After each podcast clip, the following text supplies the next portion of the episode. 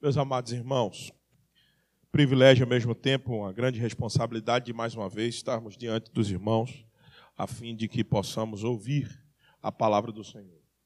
Para tanto, eu gostaria de convidá-los a abrir a palavra de Deus em Filipenses, capítulo 2, carta do apóstolo Paulo aos Filipenses, capítulo 2, e faremos a leitura do verso 1 ao verso 11. Mas antes, eu preciso explicar algumas coisas à igreja, rapidamente.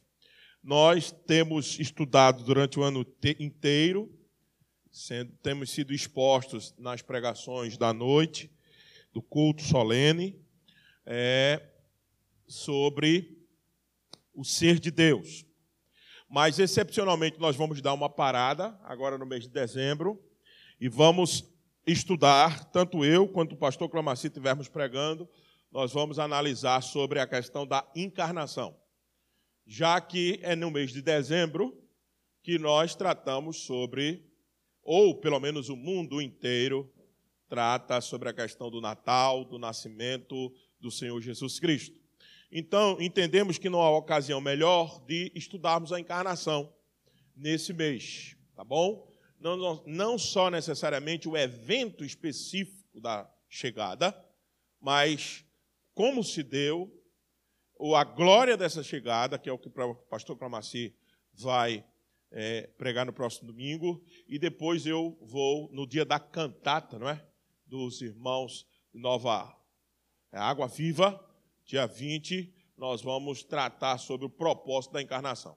Então, nesse mês, nós vamos trabalhar esse aspecto da encarnação de Cristo Jesus no nosso meio. O mistério esse glorioso e grandioso mistério da encarnação. E hoje nós vamos trabalhar sobre o tema Ele se humilhou, olhando um pouco para a natureza dessa encarnação, como é que se deu esse evento glorioso, esse é mistério da fé, é um mistério da fé, mas que pode ser, à luz da revelação, dado alguma pista alguma, alguma descrição como isso foi feito, e a gente não quer extrapolar desse limite que a revelação nos dá, mas aquilo que a revelação nos permite acessar, acessarmos para fortalecimento da nossa fé e para assim a glória do nome do Senhor Jesus, que encarnou e que se humilhou no nosso meio. Então, vamos para Filipenses com esse pensamento, Filipenses capítulo 2, verso do 1 ao 11, trabalharmos sobre essa questão da natureza da encarnação.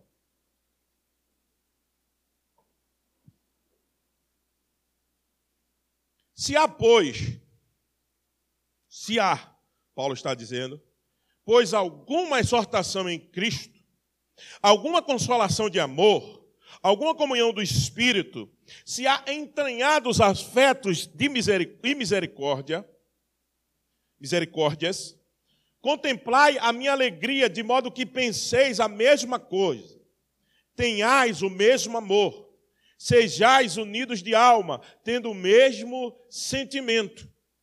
Nada façais por partidarismo ou vanglória, mas por humildade, considerando cada um os outros superiores a si mesmo.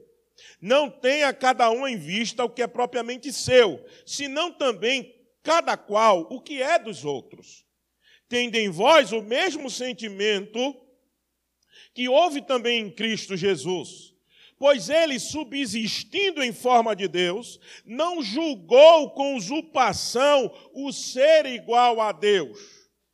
Antes, a si mesmo se esvaziou, esvaziou assumindo forma de servo, tornando-se em semelhança de homem e reconhecido em figura humana. A si mesmo se humilhou, tornando-se obediente até a morte e morte de cruz. Pelo que também Deus o exaltou sobremaneira e lhe deu um nome que está acima de todo nome, para que ao nome de Jesus se dobre todo o joelho nos céus e na terra e debaixo da terra, e toda língua confesse que Jesus Cristo é o Senhor para a glória de Deus Pai. Que o Senhor aplique a sua palavra em nossos corações, meus irmãos. Como eu disse anteriormente, a leitura do texto não há oportunidade melhor do que tratarmos sobre encarnação do que no mês que as igrejas, o mundo está pensando ou deveriam pensar sobre o nascimento do Natal. Do nascimento de Jesus, o Natal. É óbvio que a certa altura não há mais, a pelo menos a essa igreja, necessidade de expurgarmos a má interpretação do sentido natalino, condicionando ou reduzindo a enfeites, a árvores, a Papai Noel, a outro tipo de coisas que nós sabemos que não é absolutamente isto que significa o verdadeiro sentido do Natal. Sobre a questão dos usos dos enfeites, das ornamentações, o símbolo, eu costumo usar essa frase, o símbolo só faz sentido para a pessoa que a usa quando ele usa com o propósito de representar aquela coisa simbolizada. Se não há, é mero enfeite. Precisamos fazer isso com uso com essa consciência.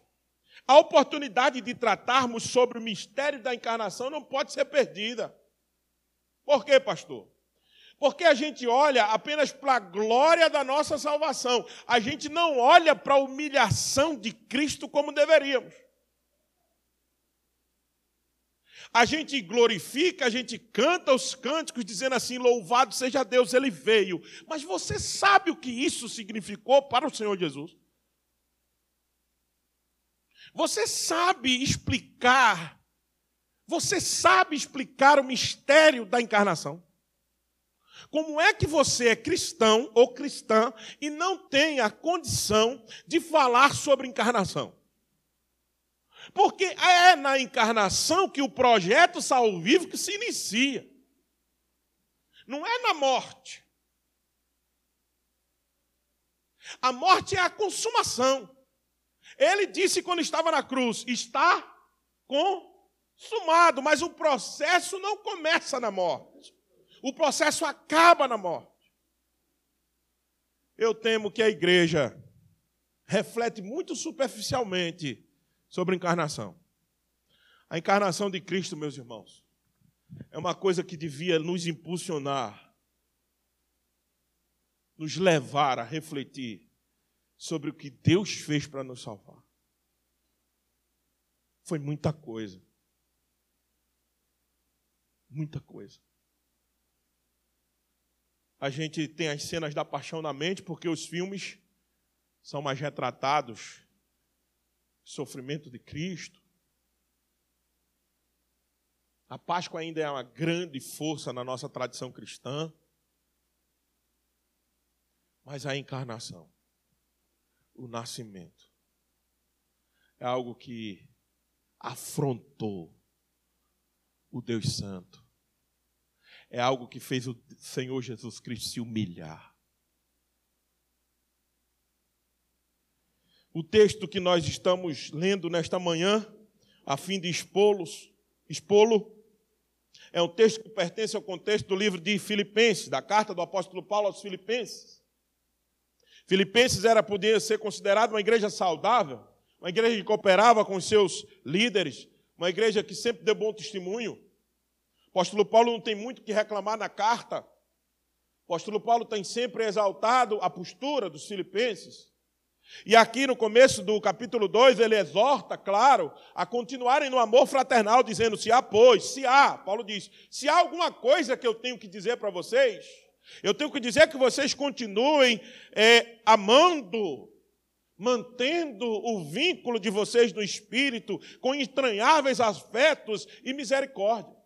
Contemplai a, me, a minha alegria, de modo que penseis a mesma coisa.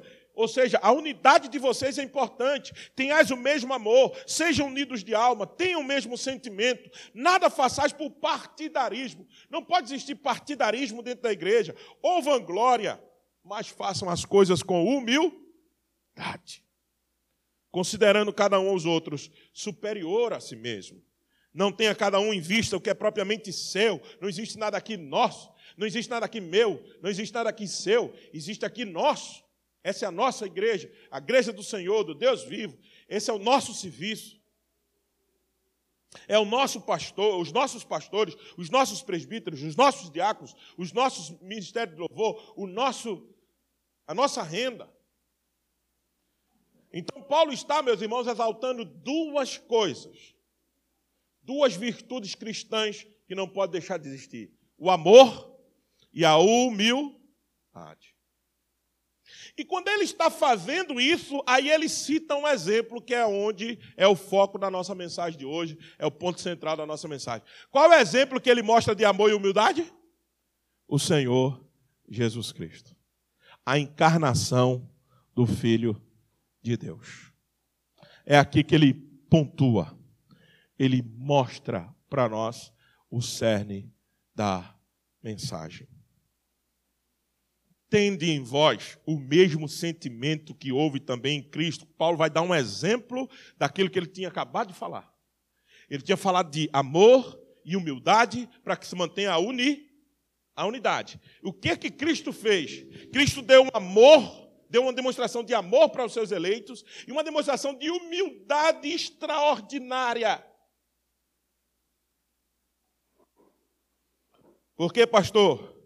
Porque é justamente isso que o apóstolo Paulo vai falar a partir do verso 6. Tem de vós o mesmo sentimento que houve também em Cristo, Jesus, verso 5, vírgula.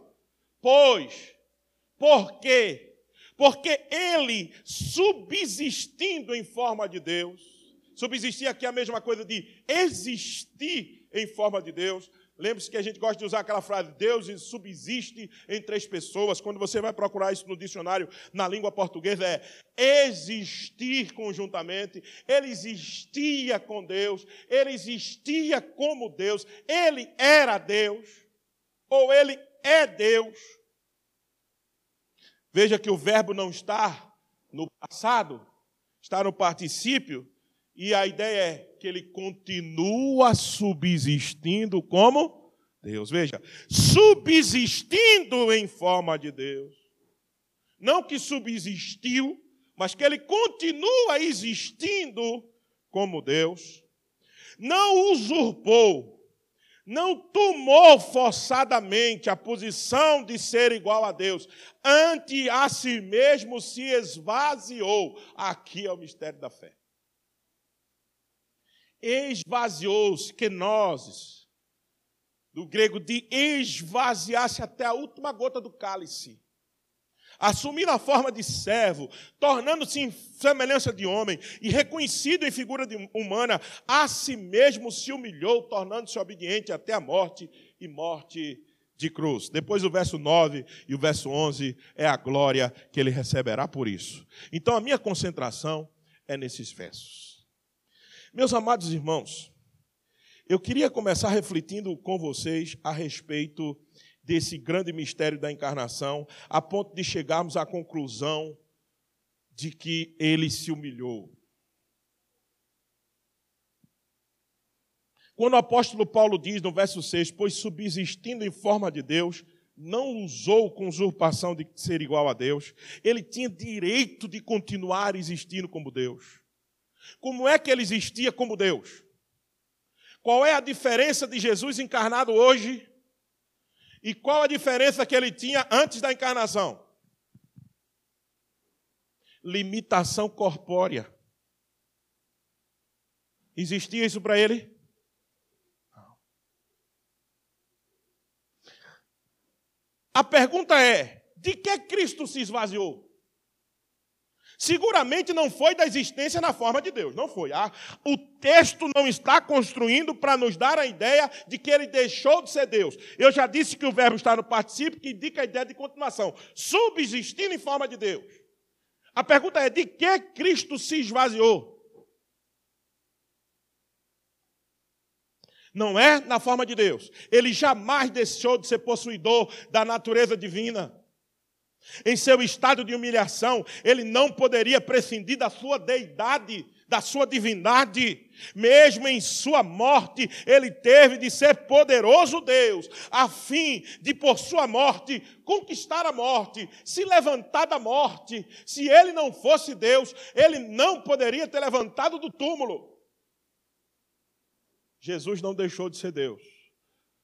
O que ele se esvaziou é da condição de ser figurado como Deus, não da essência divina. Jesus disse: Eu e o Pai somos um. Continua sendo um. Ele descobriu, ele disse a Natanael, quando se encontrou com Natanael: Eu te vi debaixo da figueira. Como é que ele podia ver? Era a natureza o que? Divina vendo, porque ele era, ele era da mesma idade de Natanael. Então, o texto mostra claramente que Deus, Jesus Cristo, não se esvazia da natureza divina. O que ele faz é deixar de existir numa forma igual à de Deus, sem corpo. Por isso que a encarnação humilhou o Senhor Jesus Cristo. Imagine Deus tendo agora que caber nesse invólucro de estar dentro de uma barriga de uma mulher. Já pensou nisso? O Deus Todo-Poderoso sair de dentro de uma mulher, ter que crescer, ter sede, fome, como diz as Escrituras, isso é humilhante. Não é para mim e para você que somos homens mas pense na perspectiva divina, a inflexão, o que Deus teve que fazer, Deus Filho, para vir a este mundo, meus irmãos.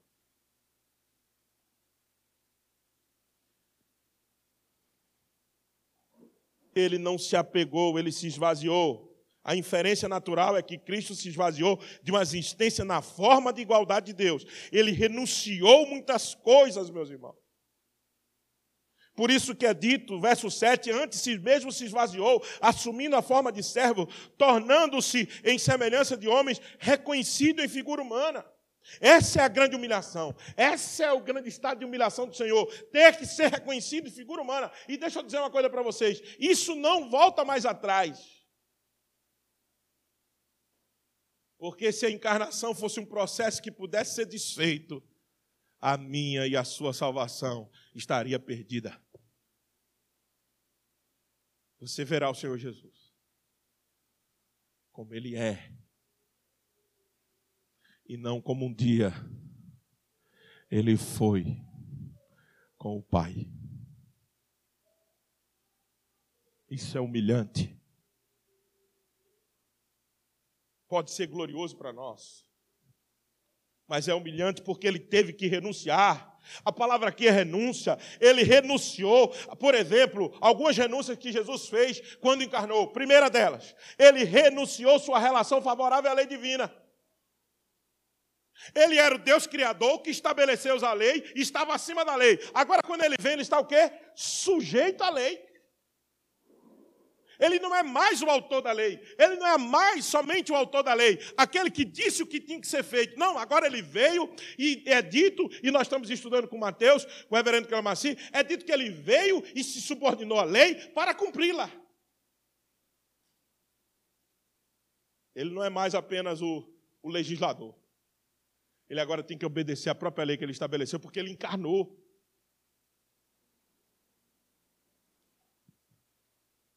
Enquanto permanecia no céu, nenhuma carga de culpa pesava sobre ele. Entretanto, em sua encarnação, ele tomou sobre si a carga que começou a carregá-la. Por isso que João olha para ele e diz: Eis o Cordeiro de Deus, que agora está com o pecado do mundo nas costas e tem que carregá-lo. Eis o Cordeiro de Deus que tira o pecado do mundo. Você já parou para pensar nisso? Você já parou o que Jesus fez por você ao encarnar?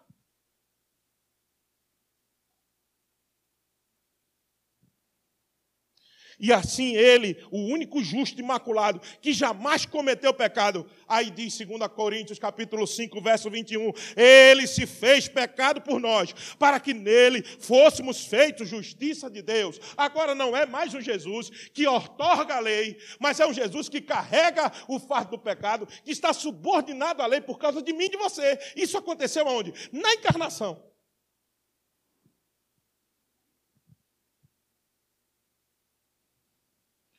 E a gente quer achar que Jesus fez pouco por nós. A gente é cheio de direito.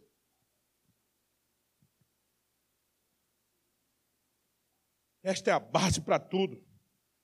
Como é que Deus pode submeter-se a, à lei dele mesmo? Como é que pode isso? Isso é loucura para qualquer consciência do mundo. Por isso que o cristianismo é loucura mesmo. Para aqueles que estão perecendo no mundo, mas para nós, sabedoria divina.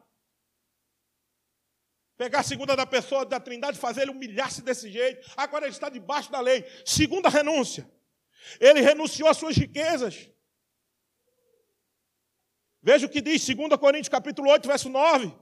Sendo rico, se fez pobre por amor de vocês, para que por sua pobreza se tornassem ricos.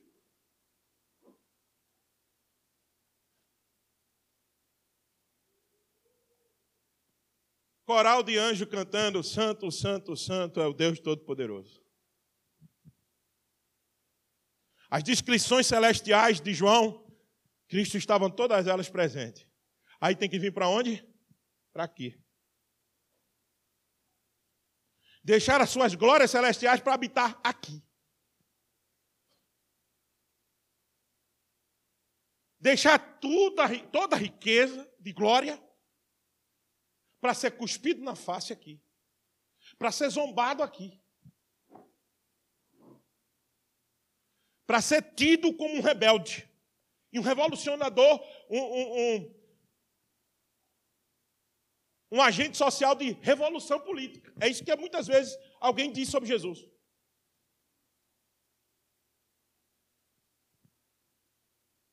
De fato, ele renunciou tudo, até a si mesmo, Negou-se a si mesmo.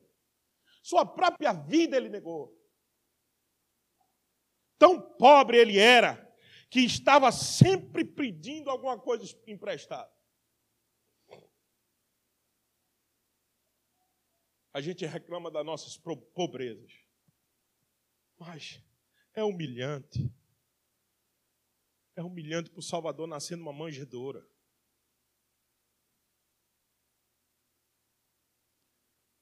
É humilhante ele ter que pedir um burro para andar.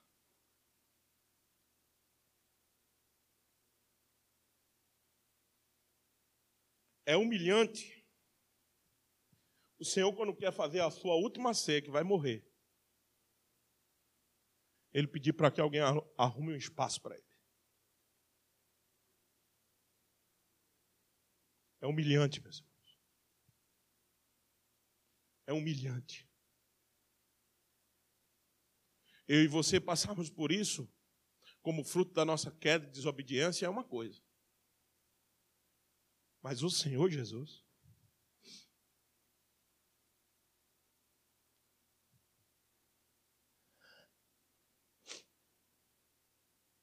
nem para botar o seu corpo tinha lugar. José de Arimateia tem que ir prestar o túmulo.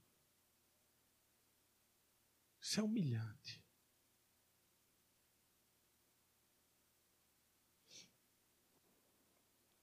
Além do mais, tomou uma dívida muito pesada, a qual voluntariamente assumiu sem ter pecado nenhum.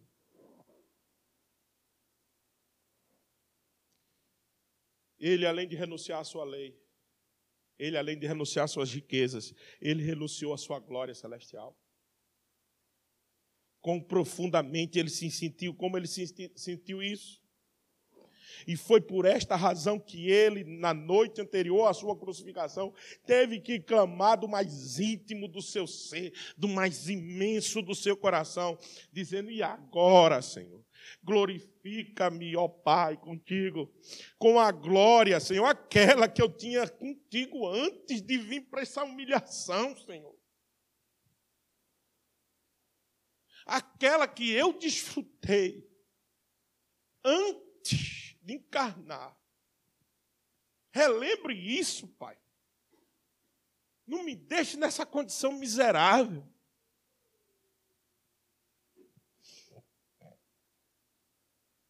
Ó Pai, contigo mesmo com a glória que eu tive junto de ti antes que houvesse mundo.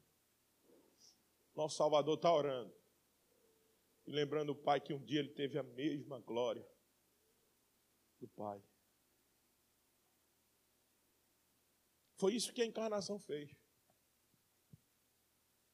A encarnação humilhou nosso Senhor. E quarto e última renúncia. Ele renunciou ao livre exercício da sua autoridade. De fato, ele se tornou servo. Aliás, o servo, embora filho, aprendeu a obediência pelas coisas que sofreu. Hebreus capítulo 5, verso 8. O servo, embora filho, aprende, aprendeu a obediência pelas coisas que sofreu. Ao invés de ele exercer autoridade, agora ele tem que obedecer às autoridades. Ele mesmo disse: Não procuro minha própria vontade, e sim daquele que me enviou. Jesus não precisava e nem não, não faria nenhum tipo desse esforço se não fosse para buscar o seu povo. Se não fosse para nos salvar, não precisava ele dizer isso ao Pai. Não precisava ele dizer assim: a minha vontade é fazer a vontade do Pai. Não. E, não, e nem com isso na encarnação, ele deixou de ser Deus. Nós estamos falando do que ele renunciou, do preço que ele teve que pagar. Mas mesmo assim, era o Deus encarnado. As duas naturezas habitavam de igual modo nele. Natureza divina e a natureza humana. Sem mistura, como diz as nossas confissões. Ela existia co conjuntamente na mesma pessoa. Mas o nosso Senhor perdeu sua autoridade na área humana e não na divina, porque na humana ele tinha que submeter às autoridades e, sobretudo, à autoridade de seu pai. Impacientemente exprimimos a objeção a refletirmos sobre a renúncia do Senhor na encarnação. Mas se Cristo Jesus deveras renunciou sua relação favorável com respeito à lei divina, às suas riquezas, à sua glória celestial, ao livre exercício de autoridade, como poderia continuar sendo Deus? Acabamos de dizer. Porque isso se deu na natureza humana, se deu na sua encarnação e não na natureza divina, porque isso ele não sofreu diminuição, ele não sofreu absolutamente nenhum tipo de recuo, ele continuou sendo Deus. É dessa maneira que é a natureza da encarnação. Como nós estamos trabalhando hoje. Ele se humilha na natureza humana. Na natureza divina, ele continua sendo Deus. Mas ao encarnar-se, ao humilhar-se, ele começa o seu processo de humilhação dessa maneira, renunciando tudo aquilo que ele tinha com o Pai e com o Espírito Santo de Deus antes que o mundo existisse. Portanto, meus amados irmãos, as consequências para o Senhor Jesus deste ato é, e eu já estou partindo para as aplicações, é que o verso 9 e 11 é as consequências do que ele fez. Pelo que também, louvado seja Deus Pai por isso. Pelo que também Deus o exaltou sobremaneira. Se o estado de humilhação dele é vergonhoso, se o estado de humilhação dele é sofredor, Deus não deixará-lo ali, tanto é que ele está ressurreto, o túmulo está vazio, e sob o nome dele, que está acima de todo nome, todo joelho nos céus, na terra, se dobrará. A sua humilhação vai redundar em exaltação, em glorificação do seu nome. E toda língua confesse que Jesus Cristo é o Senhor, para a glória de Deus Pai. Chegará um dia que nós o veremos face a face, não mais como um servo sofredor, mas como o Rei dos Reis, o Senhor dos Senhores, e todo mundo estará debaixo dos seus pés. Então, o estado de humilhação do Senhor Jesus redundou a ele glória. Louvado seja o Senhor por isso. Partindo para as aplicações. Diante de um estado de humilhação desse do Senhor, ao ponto dele se humilhar dessa maneira na encarnação, o que isso serve de lição para nós? A primeira grande lição que grita de uma análise de um texto dessa é o seguinte: devemos imitá-lo no esvaziamento do nosso orgulho. Nós devíamos nos esvaziar de nós mesmos, porque foi isso que ele fez por nós. E se tem uma coisa que nós somos por natureza, porque herdamos de nossos pais, é somos orgulhosos. Nós temos um cuidado exacerbado com a nossa imagem, com aquilo que gostamos demais. Nós temos uma preocupação exagerada do que os outros estão pensando ou dizendo de nós. Isso é orgulho. nos enchendo de humildade para servir melhor ao Pai e aos nossos irmãos. É isso que nós devíamos fazer. Nenhum sofrimento seu, nem meu, por causa da noiva de Cristo, pode ser comparado com o sofrimento do Senhor Jesus. Você está sofrendo porque está se vindo a noiva? Glorifique o nome de Deus por isso. Arranque de si, e isso começa em mim, de nós. O orgulho. Seu nome não importa mais.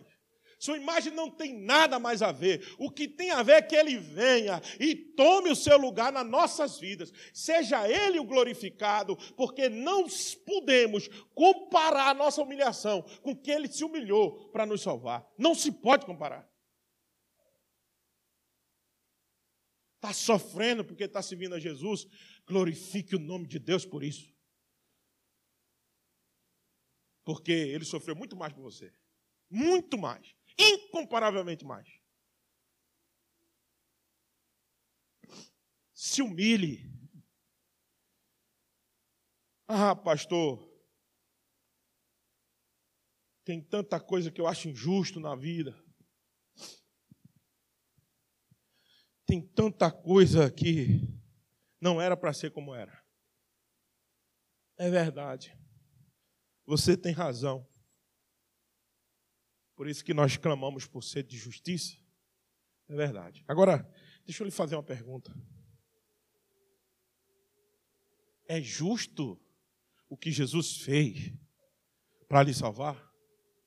É justo ele ter que renunciar tudo isso aqui para poder encarnar para te salvar? Então, quando você reclamar de justiça ou injustiça pelo que estão fazendo para você, pense no caso de Jesus. Pense no caso da segunda pessoa da Trindade. Pense no caso da humilhação que ela enfrentou para te salvar. Ah, então o senhor está querendo dizer com isso que a gente tem que, tem que suportar as injustiças dessa vida. Eu não estou querendo dizer com isso. Eu estou dizendo que isso é inevitável se você quiser continuar servindo a Jesus. Porque ele, para te servir, não olhou para justiça nenhuma. Enquanto você quiser servir ao Senhor Jesus, prepare-se para a injustiça. Esteja pronto para sofrer. Porque isso é inevitável se você quiser continuar servindo o Senhor. Sabe por quê? Porque no meio da tua igreja, da sua igreja, da igreja do Senhor Jesus, não tem ninguém perfeito tudo pecador e começar de mim. Tudo. Agora, essa questão de orgulho não só se aplica ao serviço, eu estou aplicando ao serviço dentro da igreja. Se aplica ao seu casamento. Se aplica à criação dos filhos. Tem filhos que não sujeitam os pais porque são orgulhosos. E tem pais que já abandonaram a educação dos seus filhos porque são orgulhosos porque não querem sofrer para educá-los. Porque dá muito trabalho. É melhor soltar. É melhor dizer, olha, já tem 18, 20 anos, pode ir embora, toma aqui a chave do carro, te vira. Tem comida na geladeira, tem tudo. Tem gente que já fez isso com seus filhos. Ninguém quer sofrer por isso. Casamento é muito fácil o divórcio. Divórcio é a porta que está não aberta, está escancarada. Os crentes já entram agora no casamento pensando na porta que está escancarada, chamada divórcio. Mas as escrituras nunca abriu essa porta. As escrituras nunca deixou a porta dessa porta do divórcio aberta. Deus diz em Malaquias 2,16 que odeia isso. Odeia. Mas sabe por que a gente não quer lutar pelos nossos casamentos? Porque a gente é orgulhoso. Porque dá trabalho. Agora, eu fico imaginando o que Cristo sofreu para vir nos salvar. E você não pode sofrer para salvar o teu casamento, para salvar a comunhão da tua igreja, para salvar a educação dos teus filhos. Meus irmãos, devíamos tratar com orgulho de forma séria. Nós não devíamos alisar na gente, não. A gente tinha que bater em nós todo santo dia. Tínhamos que chegar no espelho, olhar na cara da gente e dizer: Você é um cara muito orgulhoso. É somente assim que nós vamos estar na condição de serviço. Jesus se posicionou assim para servir. Quem quer servir se humilha. Qual é a recompensa? Será exaltado. Nós também, pastor? Com certeza. Quem melhor servir será mais exaltado. Porque isso é bíblico. Ele se humilhou e Deus disse que ia colocá-lo ele sobre todos. E 1 Pedro, capítulo 5, verso 6 a 8 diz: Humilhai-vos, portanto, debaixo da poderosa mão de Deus para que ele em tempo oportuno vos exalte. Todos que se colocar na condição de servo, todos que se colocar na condição de humilhados, serão exaltados pelo Senhor. Ao contrário, é verdadeiro. Todos que soberbamente achar que é melhor do que os outros, o Senhor diz que resiste aos soberbos. Existe, resiste aos orgulhosos. E para fechar, meus irmãos, para encerrar, devemos ter a atitude de sempre louvar ao Senhor Jesus Cristo por ter encarnado. Sempre louve ao Senhor. Agradeça, o que ele fez foi muito grande. E a terceira consequência dessa pregação, de aplicação para nós, além de imitá-lo no esvaziamento de orgulho e soberba, devemos também ter atitude de louvor, mas também anunciar essa dádiva que existe em Cristo Jesus. Os eleitos não estão salvos, eles não estão participando disso que nós vamos participar, desse banquete maravilhoso, desse culto, dessa ceia que nós vamos tomar. Eles não estão. Mas a igreja, está sobre a igreja a responsabilidade de anunciar esse Cristo, esse mistério da encarnação. É isso que nós temos que anunciar. O que ele fez para vir buscar o seu povo. Claro, tudo isso apontando para a sua morte, para a sua ressurreição. Mas não esqueça, ele se humilhou ao ponto de assumir a forma humana. E nós temos que agradecê-lo, louvá-lo e bendizer eternamente por isso. Que Deus te abençoe, que Deus me abençoe, Deus nos abençoe, a ponto de nós erradicarmos, que é impossível praticamente, porque estamos nessa natureza pecaminosa, mas lutarmos, declararmos guerra contra o orgulho, meus irmãos. Não, não temos de nada do que vangloriar a gente, nada. O Senhor sim que deve ser exaltado. Nós não. Nada. Agora, se nós nos comportarmos dessa maneira, automaticamente ele sempre traz glória para os seus servos, porque ao fazer isso ele está glorificando o próprio nome dele. Quando o pastor Sami ou outro é exaltado, algum elogio é citado, alguma coisa é dita, não é a nós, é a ele mesmo que fez tudo e que operou tudo em nós. Que o Senhor nos ajude.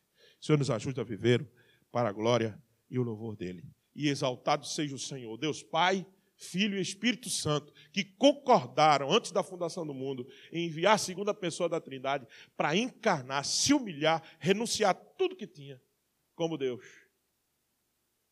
para poder assumir a forma humana, mas claro, sem perder a natureza divina, obviamente. Louvado seja o Senhor por isso.